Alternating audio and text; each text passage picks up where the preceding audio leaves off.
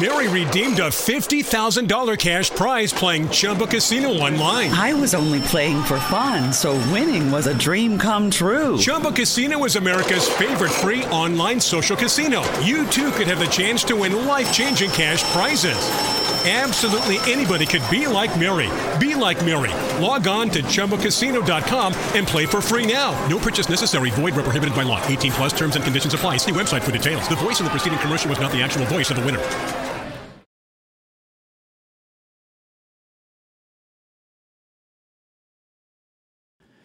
Bonjour et bienvenue à la troisième et dernière partie du cours sur les plans quasi-expérimentaux. Euh, dans cette troisième partie, on va traiter des plans de recherche ou, excuse, les protocoles à cas. Le chapitre en lien avec l'école protocole à cas unique, c'est celui de Bouchard et Cyr euh, que vous allez retrouver sur Moodle. Donc, euh, les protocoles à unique. Au début du cours, euh, vous avez sûrement peut-être euh, eu vous aviez sûrement une, impression, une intuition que vous vouliez soit être plutôt euh, dans le domaine de la recherche ou plutôt dans le domaine de la clinique. Euh, les étudiantes et les étudiants en psycho euh, baignent souvent dans un ou l'autre des scénarios. Et puis, au tout début des, euh, du cours, j'avais dit que comprendre la rigueur scientifique, comprendre la méthode et la démarche scientifique est important tant pour le chercheur que pour euh, les cliniciennes et les cliniciens. et parce que vous allez voir que ben, dans les deux cas, le chercheur, lui ou elle, cherche à comprendre ce qui cause quoi ou comment manipuler quelque chose pour avoir un effet euh, voulu ou, euh, un effet voulu. On peut penser à la clinicienne comme exactement la même chose, euh, dans le sens que la clinicienne veut comprendre quelque chose, puis veut manipuler quelque chose pour avoir un effet voulu la grande différence entre le contexte de recherche un peu plus global auquel on a beaucoup référé euh, dans le cours à date, c'est qu'on a des grands N, on a, des, on a, plusieurs groupes, ou on a deux groupes, on a plusieurs participants, l'échantillon est beaucoup plus euh, grand. Euh, ici, alors que la clinicienne, elle, elle s'intéresse davantage à une personne ou un scénario très spécifique. Bon, ben, tout ce qu'on a appris dans la démarche scientifique à date s'applique à un contexte à protocole unique. C'est-à-dire que euh, les, mêmes, euh, questions de validité de la mesure, la fidélité de la mesure, euh, la maturation, la validité interne de l'étude, entre guillemets, s'appliquent autant aux recherches qu'on a, qu'on a, évaluées aux dates, à, date, ou les autres les exemples qu'on a regardés à date, qu'au plan à protocole unique ou au protocole unique. Alors, en général, les protocoles à cas unique, c'est l'étude intense d'un individu ou d'un petit groupe ou un contexte très spécifique. Euh, et puis, l'étude cible un individu plutôt que la, génération, la généralisation d'une population. Alors, alors que les études euh, avec un grand N on, souhaite essayer de généraliser à d'autres contextes, à d'autres contextes, à, d'autres euh, populations, ce qui est la validité externe de l'étude. Euh, dans les protocoles à en fait, on souhaite simplement comprendre davantage quelque chose de spécial, quelque chose de spécifique, quelque chose de particulier, puis on veut même pas, on veut même pas généraliser, parce qu'on dit, ben regarde, ce contexte est tellement particulier qu'on veut mieux le comprendre lui en elle pour voir mais est-ce qu'il se réplique ou est-ce qu'il se réplique pas. Alors on, on vise pas la généralisation. Euh, euh, euh, on, souhaite, on vise pas la généralisation dans des protocoles à cas unique. il y a deux grands types de protocoles à cas unique. C'est les, les études de cas. Euh, qui sont essentiellement des euh, euh, qui sont non expérimentaux, dans le sens qu'il n'y a pas de manipulation, on n'intervient pas, c'est simplement une étude de cas, une étude de la réalité ou l'étude du phénomène naturel. Et il y a les, les cas uniques. Alors ça, je vous rappelle que ça ressemble beaucoup plus à des pré-expérimentaux, à un cas ou à un groupe. Alors là où les cas uniques, on, veut, on souhaite quand même évaluer l'effet d'une intervention, l'effet d'une manipulation, l'effet de quelque chose que la clinicienne ou le chercheur va vouloir faire auprès de, du groupe ou de la personne. Donc, les études de cas, ce sont des études intensives d'un individu ou d'un groupe, comme on vient de dire par rapport au protocole à cas unique. Cependant, l'information est très détaillée ou on souhaite aller chercher beaucoup d'informations très détaillées, généralement sous forme d'écrit. Alors, on veut aller euh, vraiment euh, creuser puis comprendre et puis on va faire une étude très détaillée de la situation particulière ou du cas très, très, très spécifique. Les informations, l'information est plutôt rétrospective et a pour but et a pour objectif de communiquer la complexité et la nuance du cas, des cas ou du cas. Euh, alors souvent, on va passer à travers les souvenirs du participant, le souvenir de la, patiente ou du patient, euh, puis on va essayer de reconstruire un peu la vie, l'expérience, le vécu, euh, pour ensuite là, essayer de comprendre ou porter euh, des évaluations par rapport à, ce cas-là. un exemple très populaire, je ne sais pas si vous avez été, vous avez entendu parler de Oliver Sacks. il parle de cas, c'était un neuropsychologue qui qui, écrivait beaucoup sur des cas euh, en neuropsychologie qui, qui, étaient très, très, très spéciaux et très particuliers.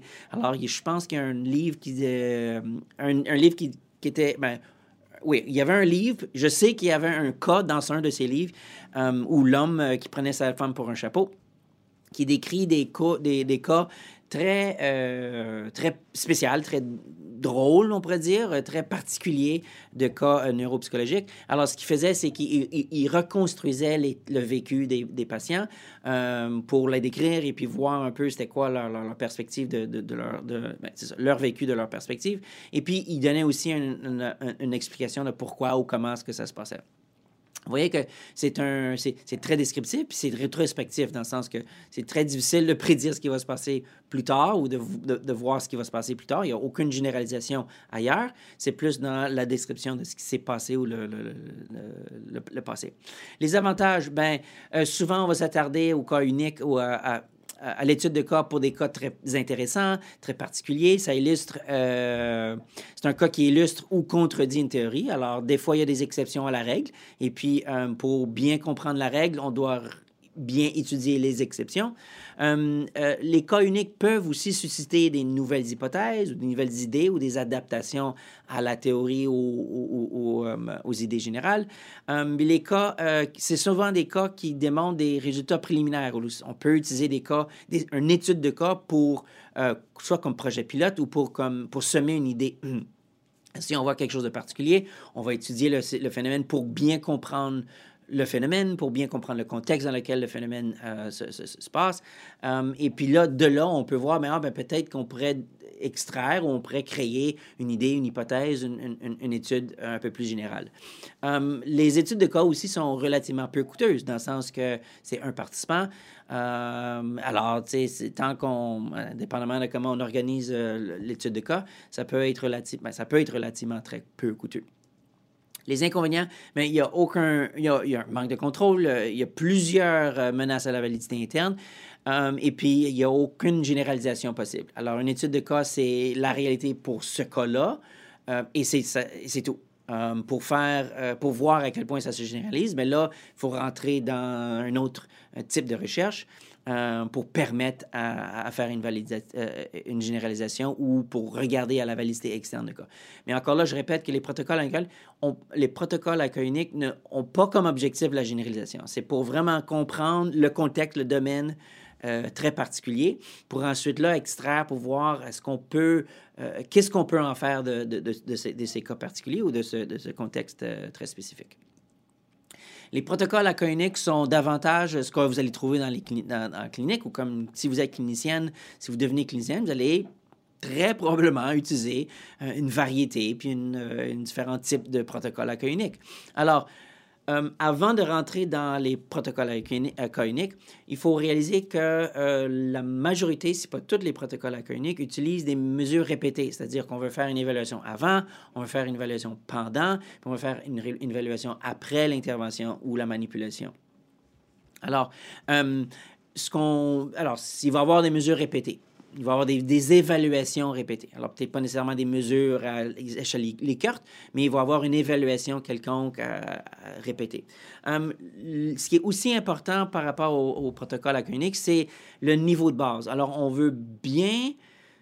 On, veut, on veut stabiliser le comportement, on veut, on veut, on veut évaluer, on veut, on veut on veut arriver à un point où ce que le comportement ne change pas avant d'intervenir.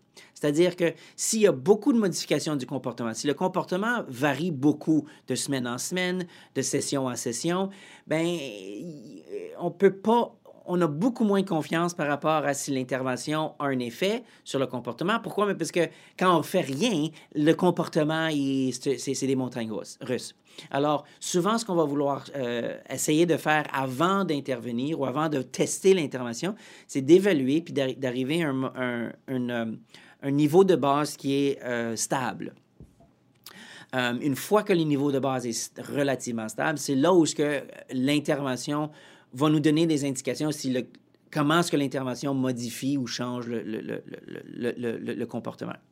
Quand je veux dire comportement, je pense comportement physique, mais aussi les, pensées, ça pourrait être considéré comme des comportements. Les émotions, ça pourrait être pensé comme des comportements. Alors, comportement au sens large du terme. Euh, et puis, euh, un peu en lien avec le niveau bas, c'est que ça, on veut arriver à une stabilité du comportement cible avant de commencer euh, l'intervention. Alors, on veut établir un niveau de base, stabiliser le comportement pour ensuite là, commencer l'intervention pour voir si l'intervention modifie, change ou, euh, a une influence sur euh, le comportement euh, cible. Donc, les le protocole le plus commun le plus ben, pas nécessairement le plus, plus populaire, mais le, le plus simple, c'est un protocole AB. Alors, A réfère dans tous les scénarios à niveau de base ou, ou, sans intervention, puis B, souvent, ça, ça réfère quasiment tout le temps à l'intervention. Alors, vous voyez ici qu'il y a sept observations pour évaluer le niveau de base. On voit que le niveau de base monte et diminue, monte un petit peu. Puis on peut voir qu'il est sensiblement autour du 5.5. Alors, on pourrait dire que le, comportement s'est stabilisé autour du 5.5 selon l'échelle. On n'a aucune idée ce que, ce que veut dire le 5.5, mais ça n'a pas d'importance. Une fois qu'on a plusieurs évaluations de niveau de base, c'est là où -ce on va rentrer avec l'intervention, qui est B. Puis là, on va voir en quoi est-ce que l'intervention influence le comportement. Puis on voit qu'après l'intervention, il y a euh, des, semaines ou des observations 8 jusqu'à 15. Alors, on a 7 observations pré, puis on a aussi 7, 8 euh, observations post pour voir, bien, regarde à quel point. Euh, maintenant, le, montant d'observation que vous faites avant et après, ça va dépendre du contexte, ça va dépendre de plusieurs différentes choses. Euh, mais l'important, c'est de voir, on ne peut pas juste faire un pré-poste avec une évaluation pré puis une évaluation post parce que ça ne nous donne pas assez d'informations sur la stabilité du comportement, puis ça nous donne très peu de confiance par rapport à ce qu'on l'intervention a réellement un effet ou pas. Alors, on veut élargir un peu le, laps de temps ou le temps pendant lequel on fait nos évaluations pour euh, donner un peu plus de confiance que ce qu'on fait a réellement un effet. Euh, si on a le temps, puis si on peut, bien, on peut utiliser un protocole ABA, c'est-à-dire que même chose, niveau de base, intervention, mais après l'intervention, ben là, on va arrêter l'intervention. C'est-à-dire qu'on va voir si, le, si après l'intervention ou si arrêter l'intervention, va, le, le, comportement va augmenter. Alors, disons qu'on fait de la méditation pendant l'intervention, c'est de la méditation. Avant la méditation, on est stressé.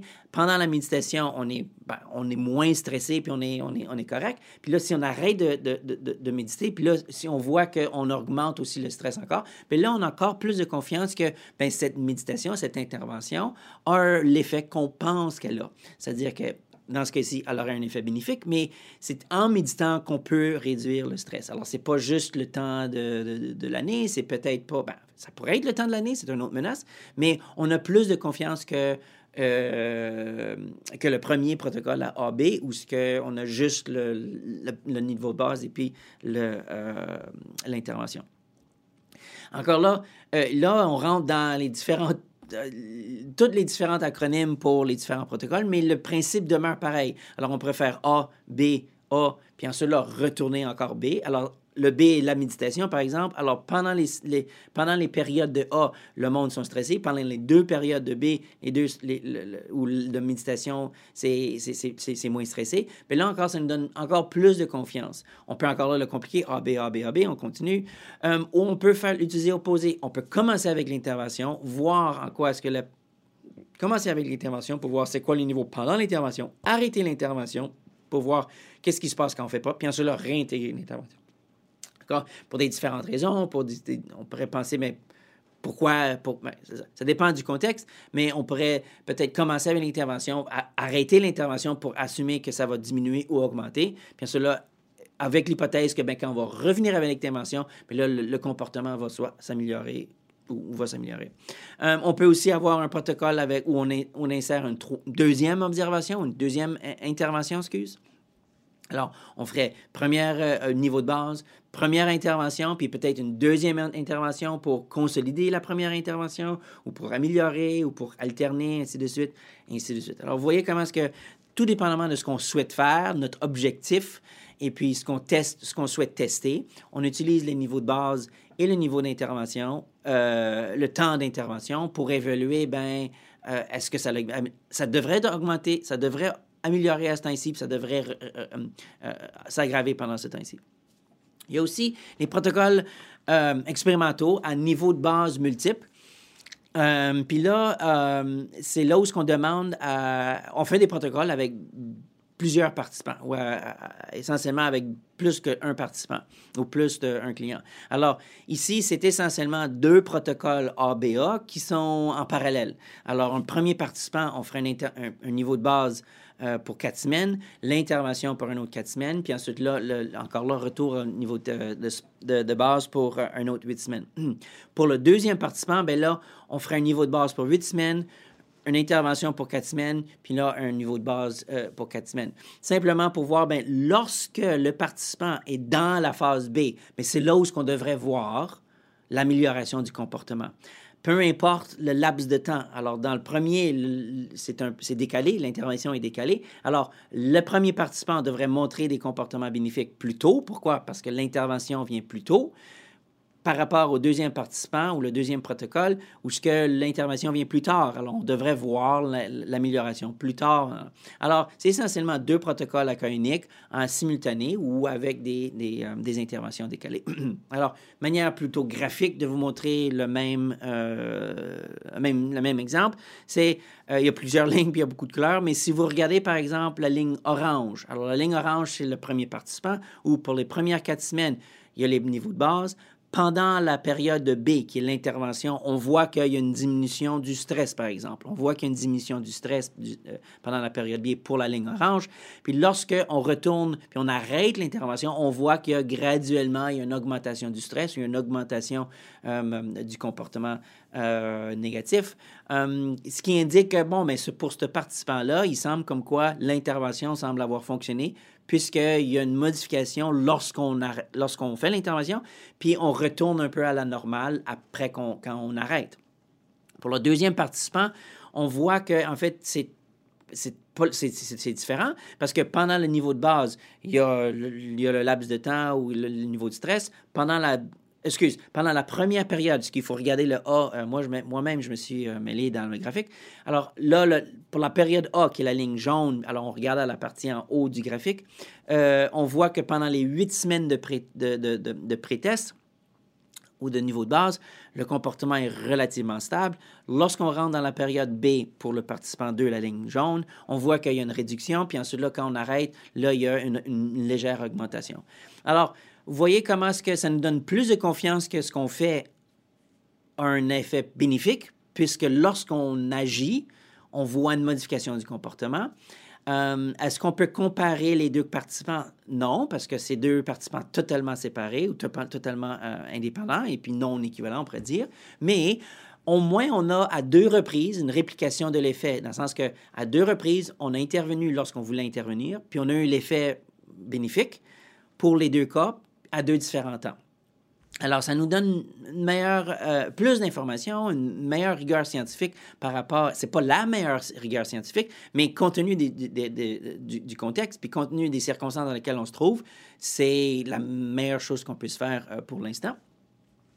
Um, et puis, euh, c'est clair que dans ces- la validité interne de, ce genre de protocole, c'est, elle est meilleure que le protocole ABA, simple, parce que euh, ici, on a deux scénarios qui, évaluent euh, ou qui qui, pour la maturation du participant. Alors, le simple fait de faire de la pratique ou d'avoir une routine pour 16 semaines euh, d'aller voir quelqu'un ou de, de, de, faire partie d'un groupe, ou ainsi de suite, euh, peut avoir un effet. Alors, on voit ici que à travers de les six semaines, l'intervention est décalée. Donc, on, on, on, voit que la maturation, ce n'est pas, pas la maturation qui cause l'effet, c'est davantage l'intervention. Alors, c'est le genre de scénario qui nous permet de prendre le meilleur des... meilleur des ben, scénario malgré les compromis qu'on doit faire avec la situation. Alors, je vous invite à lire le chapitre 5 euh, euh, du livre de Bouchard et Cyr, qui est un PDF que vous allez trouver sur Moodle. Sur ce, euh, on a fini avec les, les, les, plans quasi expérimentaux. Alors, sur ce, on se voit la semaine prochaine. Bye. Lucky Land Slots, asking people what's the weirdest place you've gotten lucky? Lucky? In line at the deli, I guess? Aha, in my dentist's office. More than once, actually. Do I have to say? Yes, you do. In the car before my kids' PTA meeting. Really? Yes. Excuse me, what's the weirdest place you've gotten lucky? I never win and tell. Well, there you have it. You can get lucky anywhere playing at LuckyLandSlots.com. Play for free right now. Are you feeling lucky? No purchase necessary. Void where prohibited by law. 18 plus. Terms and conditions apply. See website for details.